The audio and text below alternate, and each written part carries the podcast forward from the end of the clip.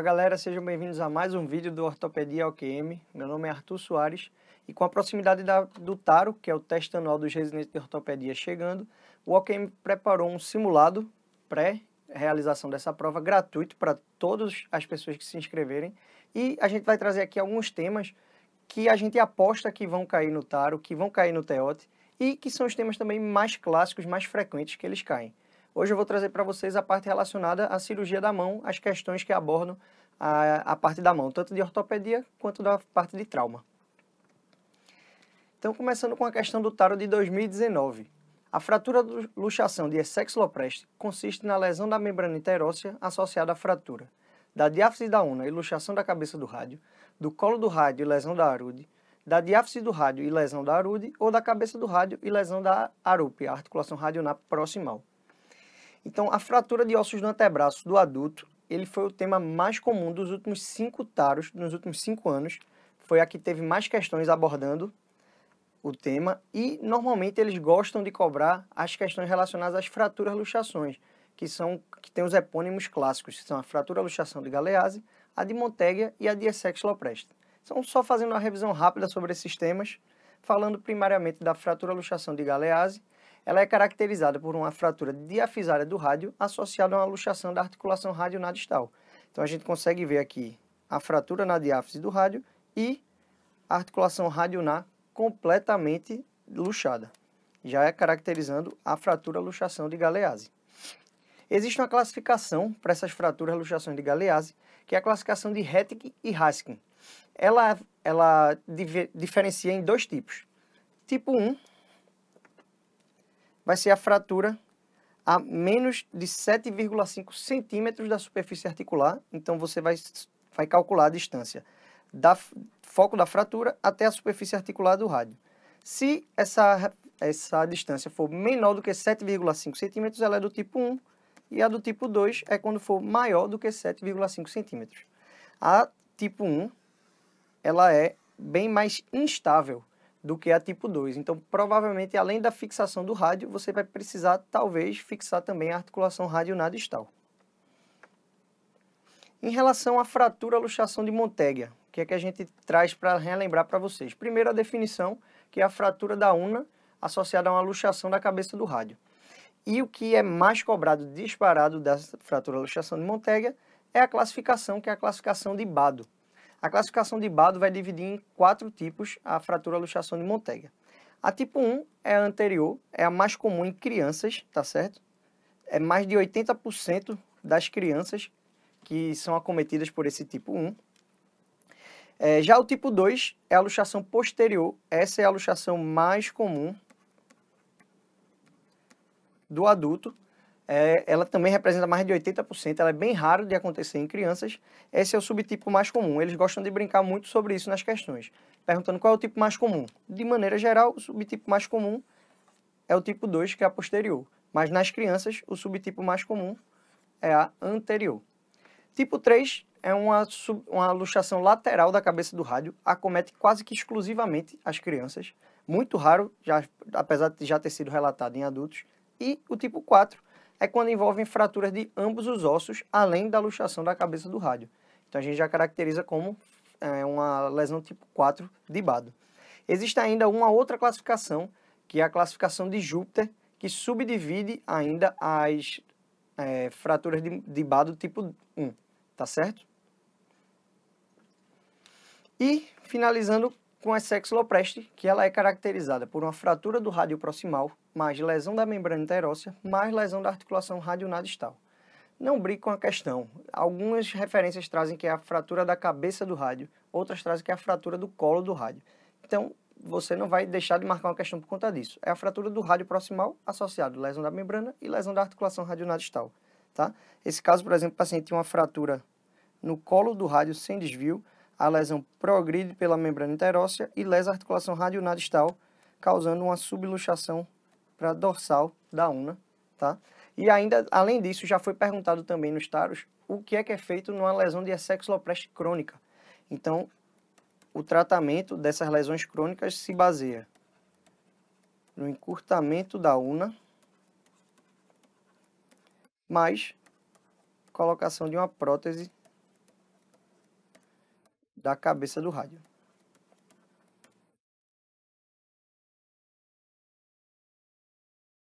Já foi perguntado, duas questões já caíram no taro perguntando o tratamento da sexualopreste crônica.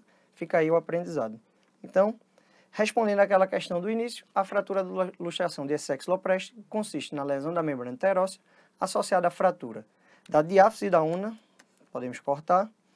Essa daqui é a, já está exemplificando o que a gente já falou de Monteggia lesão, fratura do colo do rádio e lesão da articulação radionadistal, ok?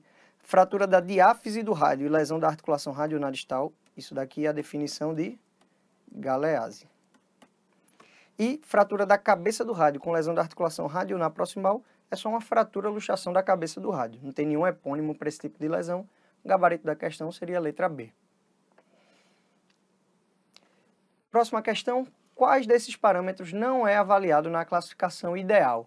Desvio da fratura, diminuição dorsal, idade ou energia do trauma.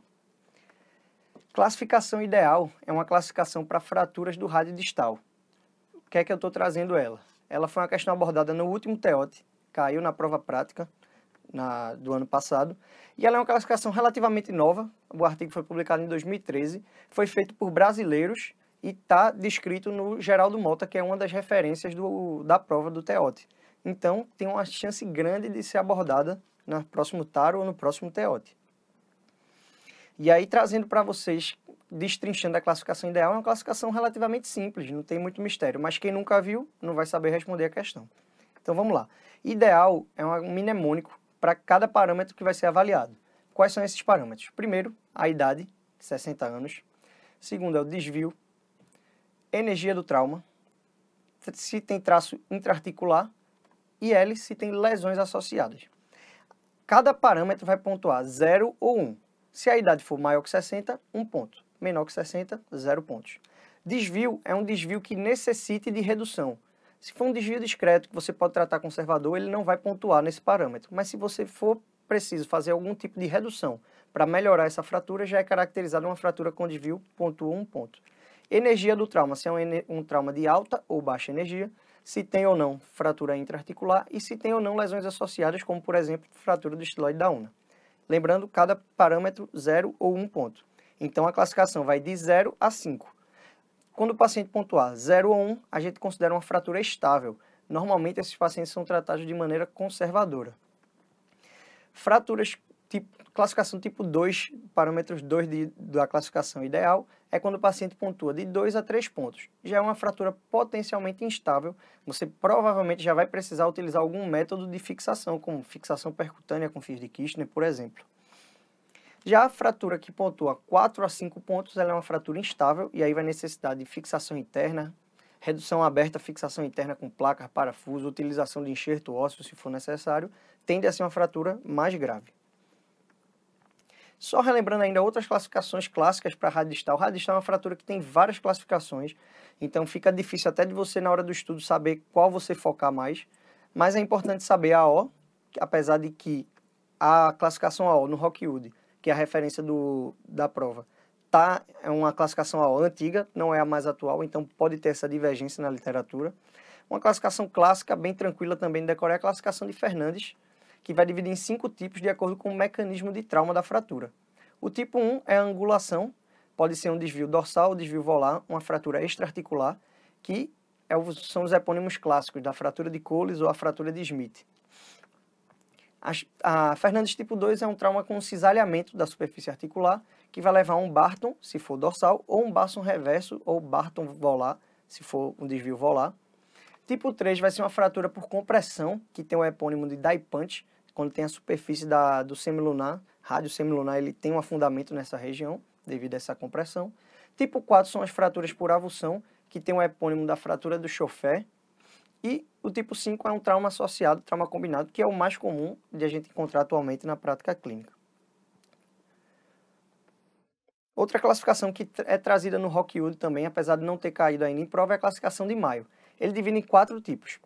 O tipo 1 é uma fratura intraarticular sem desvio algum, só deixar aqui, sem desvio.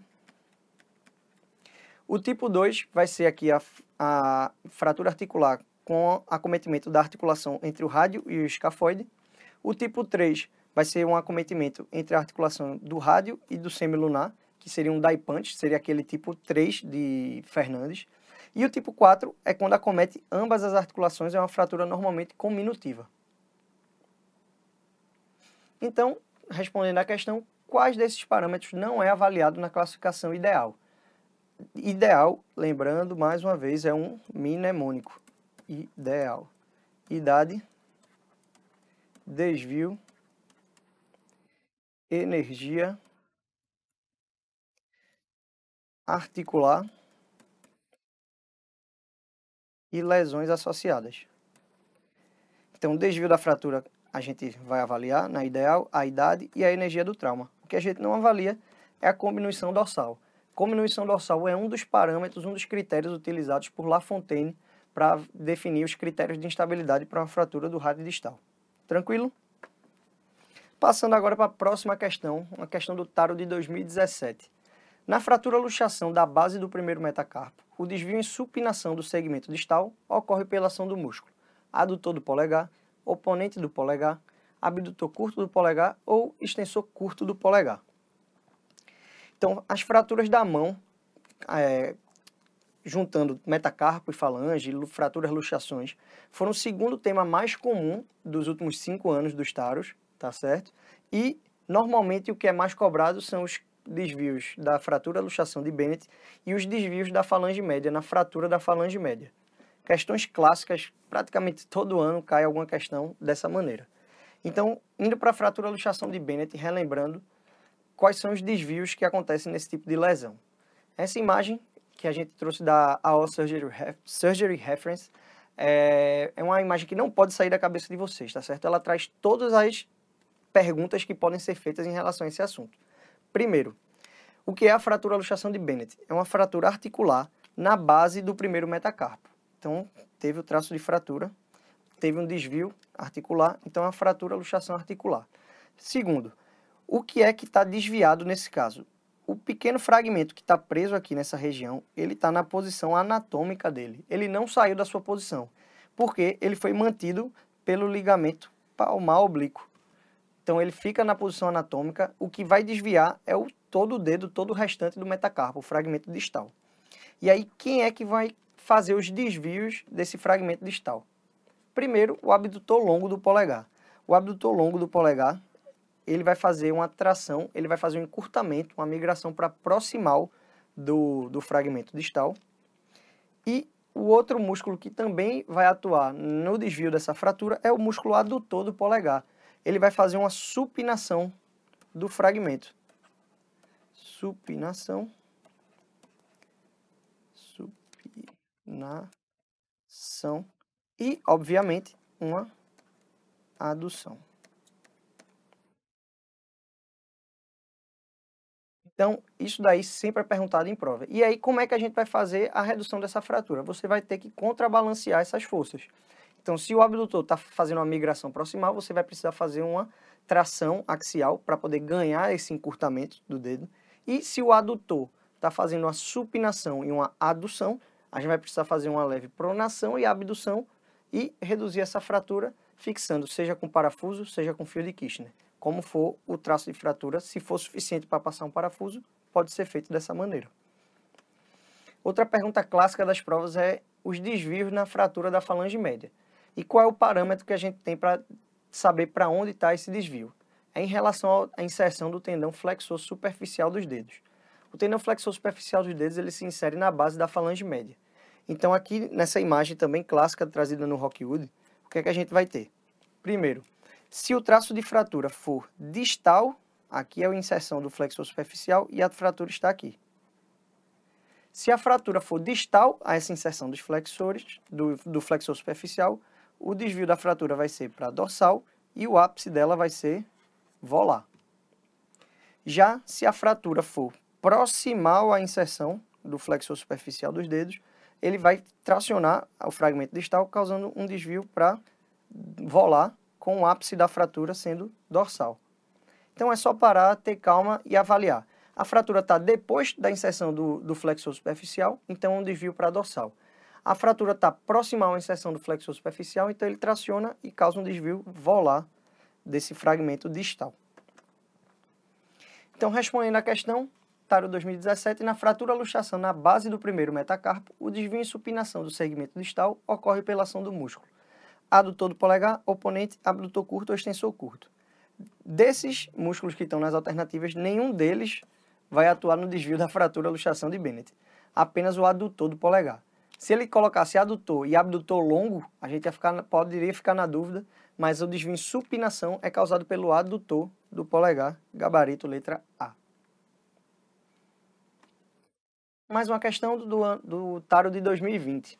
Na artroscopia de punho, o portal que permite melhor inspeção do complexo da fibrocartilagem triangular é 6R, 6U, 34 ou 45. Então vamos lá. Artroscopia do punho é uma aposta da minha parte, talvez caia nas questões do Taro, do Teote, porque é um tema atual, um tema novo, está sendo cada vez mais abordado, cada vez mais fraturas, mais lesões podem ser abordadas por artroscopia. Então é importante que o residente de ortopedia tenha uma noção de como é feito, o que é que a gente consegue avaliar nessa artroscopia do punho. Então, o que a gente deve sempre ficar atento são os portais que, que podem ser feitos nessa artroscopia. O que são esses números que ele trazem? Esses números são, em relação ao, ao parâmetro deles, é são os túneis extensores, os compartimentos extensores do punho. Se localizam na região dorsal, na, na região extensora do punho. E aí, quando ele coloca, por exemplo, um portal 1, 2, é um portal que vai estar localizado entre o primeiro túnel e o segundo túnel extensor. O portal 3, 4, por exemplo, vai ficar entre o terceiro e o quarto túnel. Qual é o terceiro túnel? É o tendão do extensor longo do polegar, e o quarto, extensor comum dos dedos e próprio do indicador. E assim por diante. 4, 5 seria o, entre o quarto e o quinto túnel. O sexto túnel tem uma, uma particularidade, que é o sexto túnel, ele é esse tendão aqui, que é o extensor ulnar do carpo, se insere na base do quinto metacarpo. E aí os portais em relação a ele vão ser o 6R, se o portal tiver mais radial ao extensor ulnar, e se ele tiver mais ulnar, o portal é o portal 6U. Tranquilo? em relação ainda, existem mais portais que podem ser feitos, que são os portais mediocárpicos, que é nessa figura da direita. Os portais mediocárpicos vão ser em relação, basicamente, a qual articulação que ele está avaliando. O STT aqui é o escafoide trapézio trapezoide, que seria entre esses ossos do carpo. Você consegue fazer a inspeção dessa, dessa articulação. Existe ainda o radial, o mediocárpico radial e o mediocárpico ulnar, e ainda o, entre o piramidal e o amato também pode ser feito outro portal. Então, quais são os mais utilizados? Os mais utilizados são o 3-4 e o 4-5, para poder fazer a inspeção da articulação radiocarpal e unocarpal, avaliar como é que está a superfície articular entre o antebraço distal e os ossos do carpo. O 4-5, especificamente, ele vai permitir uma melhor avaliação do complexo da fibrocartilagem triangular e dos ligamentos unocarpais. Porque se a gente entrar aqui no portal 6U ou 6R para avaliar a fibrocartilagem triangular, a gente já vai estar tá de cara no complexo, então não fica fácil, não fica tranquilo de visualizar. Se você consegue entrar no portal 4, 5, nessa região daqui, você consegue ter uma boa visualização da região da fibrocartilagem triangular. Existe ainda uma uma classificação para as lesões da fibrocartilagem triangular, que costuma cair em prova também, que é a classificação de Palmer. O que é que a classificação de Palmer vai avaliar? Ele divide em dois tipos, as lesões traumáticas e as lesões degenerativas. Normalmente o que é cobrado nas provas são as lesões traumáticas. Cada, cada tipo desse, tanto as traumáticas quanto as degenerativas, elas são subdivididas. As lesões traumáticas são classificadas em tipo 1A, que seria uma perfuração central na região da fibrocartilagem, subtipo 1B, que seria uma avulsão na inserção mais ulnar da fibrocartilagem ou uma fratura do estiloide, da base do estiloide, por exemplo, da una. Tipo 3 seria uma avulsão mais distal da fibrocartilagem em relação aos ossos do carpo. E o tipo 1D seria uma avulsão na inserção radial do, da fibrocartilagem. Já foi perguntado em prova várias vezes esse, essa classificação. Já o tipo 2 são as lesões mais degenerativas, os pacientes que não, tem, não relatam a história de trauma e vai fazer a avaliação por artroscopia nessa dor que o paciente tem no canto ulnar do punho. Então, 2A vai ser quando tem apenas um desgaste da fibrocartilagem. O 2B é quando tem um desgaste, mas associado a isso tem uma condromalácia na superfície articular da una ou na superfície articular do semilunar. 2C seria uma perfuração de fato, não chega a ser só um desgaste, tem uma perfuração da fibrocartilagem e associada a isso uma condromalácia tanto do, da região unar quanto do semilunar. 2D vai ser exatamente igual a 2C, mas vai ter uma perfuração também no ligamento luno piramidal. E no tipo 2E seria igual ao tipo 2D, associada a uma artrite, uma artrose unocarpal mais avançada. Então, respondendo à questão do TARO de 2020, na artroscopia de punho, o portal que permite melhor inspeção do complexo da fibrocartilagem é o portal 4-5. É o que você vai ter uma melhor visualização na região da superfície entre o rádio una e entre os antebraços e o carpo. Outra questão bem comum de vocês verem na prova é o sinal clínico que diferencia a síndrome do túnel cubital da síndrome do canal de Guion é a presença da garrunar, atrofia da musculatura intrínseca, alteração de sensibilidade dorsunar da mão ou alteração de sudorese na região da palma da mão. Então, síndromes compressivas, pode estudar, com certeza vai cair alguma questão na prova, tá certo? É o segundo tema mais comum, empatado com as fraturas da mão e do da falange do metacarpo dos últimos cinco anos, tá, dos taros. E o, o, a síndrome compressiva que foi mais abordada nesses anos foi a, a síndrome do túnel cubital, que é a segunda síndrome mais comum, fica atrás apenas da síndrome do túnel do carpo, mas há quem diga que já está devido ao uso da muita flexão dos cotovelos e utilização dos celulares, tende a passar aí a, o túnel do carpo a, em médio a curto prazo. Então, para avaliar, trouxe só uma revisão rápida da compressão do nervo nar e o que, quais são os sinais clínicos que a gente vai ter. Primeiro, que a gente pode ter uma atrofia nessa região do adutor do polegar. Você repara que a paciente tem alteração em relação à mão normal e à mão lesionada. Essa região daqui fica bem mais murcha, fica bem mais magrinha, porque o músculo vai ficar atrofiado. O adutor do polegar ele é inervado pelo nervo ulnar. Outro sinal clássico que a gente pode ver é o sinal de Wartenberg. Sinal de Wartenberg é quando você pede para o paciente aduzir os dedos, mas ele não consegue fazer a adução do quinto dedo. Isso daí é bem comum e tome cuidado para não confundir o sinal de Wartenberg, que é esse sinal que eu estou mostrando a vocês, com a síndrome de Wartenberg, que é uma compressão do nervo sensitivo radial. Outro sinal que a gente pode avaliar é o sinal de Froman. No que é que consiste o sinal de Froman? Você vai dar um papel para o paciente e vai pedir para ele fazer força e segurar esse papel, como o examinador, que nesse caso sou eu, estou segurando aqui, fazer uma pinça adutora para puxar o papel. O paciente não consegue utilizar o adutor do polegar porque o nervo nato está lesionado.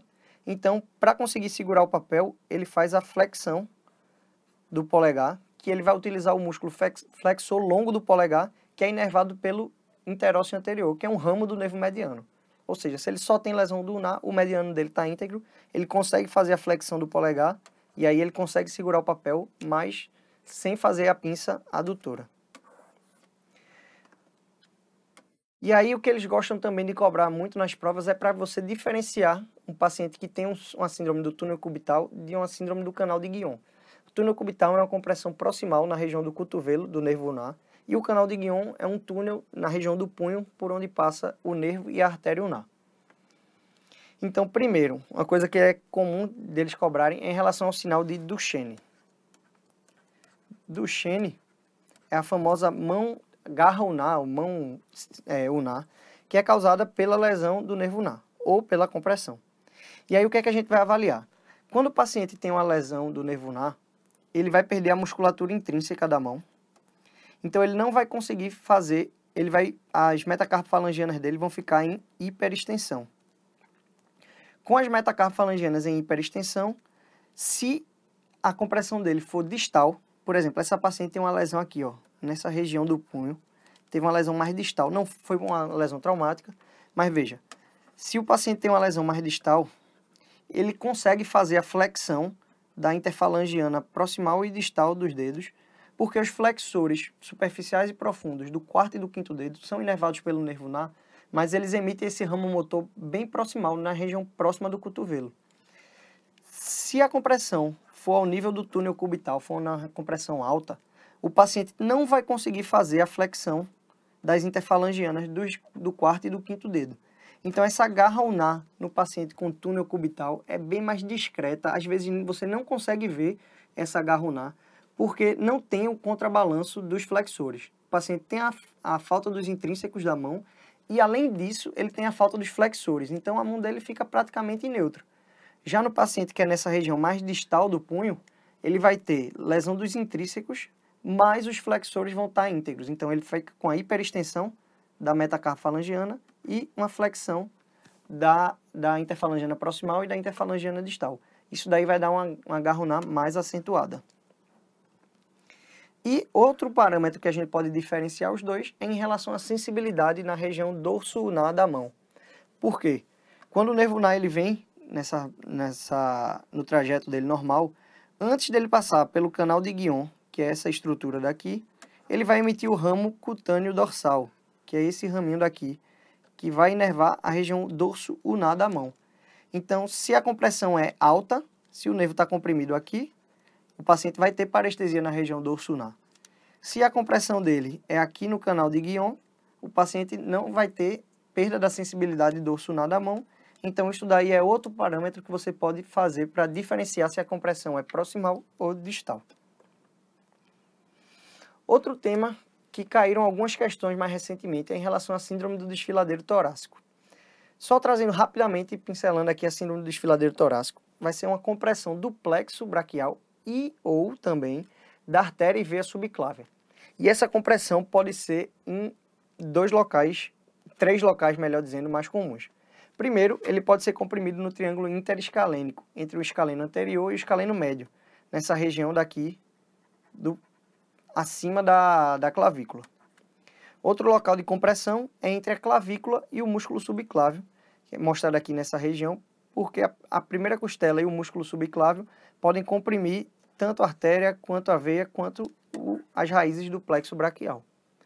E o terceiro local que pode ter essa compressão mais alta é entre o coracoide, aqui o coracoide da escápula, e o músculo peitoral menor. Eles passam nessa região e podem ser comprimidos também é, nessa topografia. Normalmente, essa compressão da síndrome do desfiladeiro torácico é uma compressão dinâmica, normalmente é piorada com algum esforço, com alguma movimentação específica e tem períodos de melhora e piora. Se esses sintomas forem contínuos, provavelmente tem alguma coisa que está comprimindo essa região de maneira o tempo todo. Seja um tumor, seja uma costela é, vertebral. Então, assim, pode costela vertebral ou essa tumoração pode comprimir essa região e causar um, um sintoma de maneira contínua.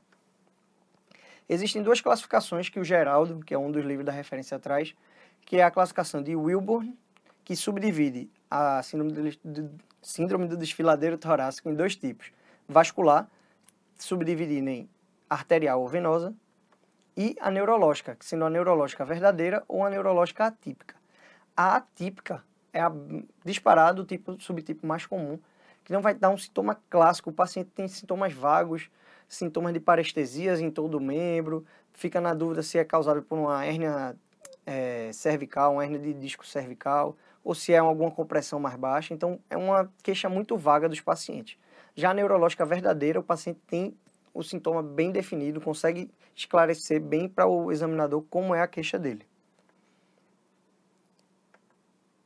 Já a classificação de Ross é uma classificação apenas para as lesões do plexo da síndrome do desfiladeiro. Ele classifica em compressão do tronco superior, compressão do tronco inferior ou combinada, acometendo ambos, ambas as regiões do plexo braquial. Então, só para responder aquela questão, o sinal clínico que vai diferenciar a síndrome do túnel cubital da síndrome do canal de Guion é a presença da garrunar, falso. As duas podem ter presença da garrunar, só que a Garruná no canal de Guion é bem mais proeminente, bem mais clara, bem mais fácil de ser vista. Mas, normalmente, os dois têm essa Garruná. A atrofia da musculatura intrínseca da mão todos os dois vão ter esse acometimento. E alteração de sudorese na palma da mão, na região da palma da mão, você não dá para diferenciar se é uma lesão mais alta ou uma lesão mais baixa. O que você tem como dizer é se o paciente tiver alteração na sensibilidade do sunar da mão, então provavelmente essa compressão é a compressão mais proximal que vai causar a parestesia. Bom, pessoal, era isso que eu tinha para trazer para vocês. Além desses temas, acho importante darem uma relembrada, uma revisada em doenças congênitas, malformações congênitas da mão. É um tema bastante prevalente, que também gosta de cair. E fraturas do rádio distal pediátrico também é outro tema clássico que costuma cair bastante nas provas, tá bem? Espero que tenham gostado. Se tiver qualquer dúvida, estou à disposição. Bons estudos!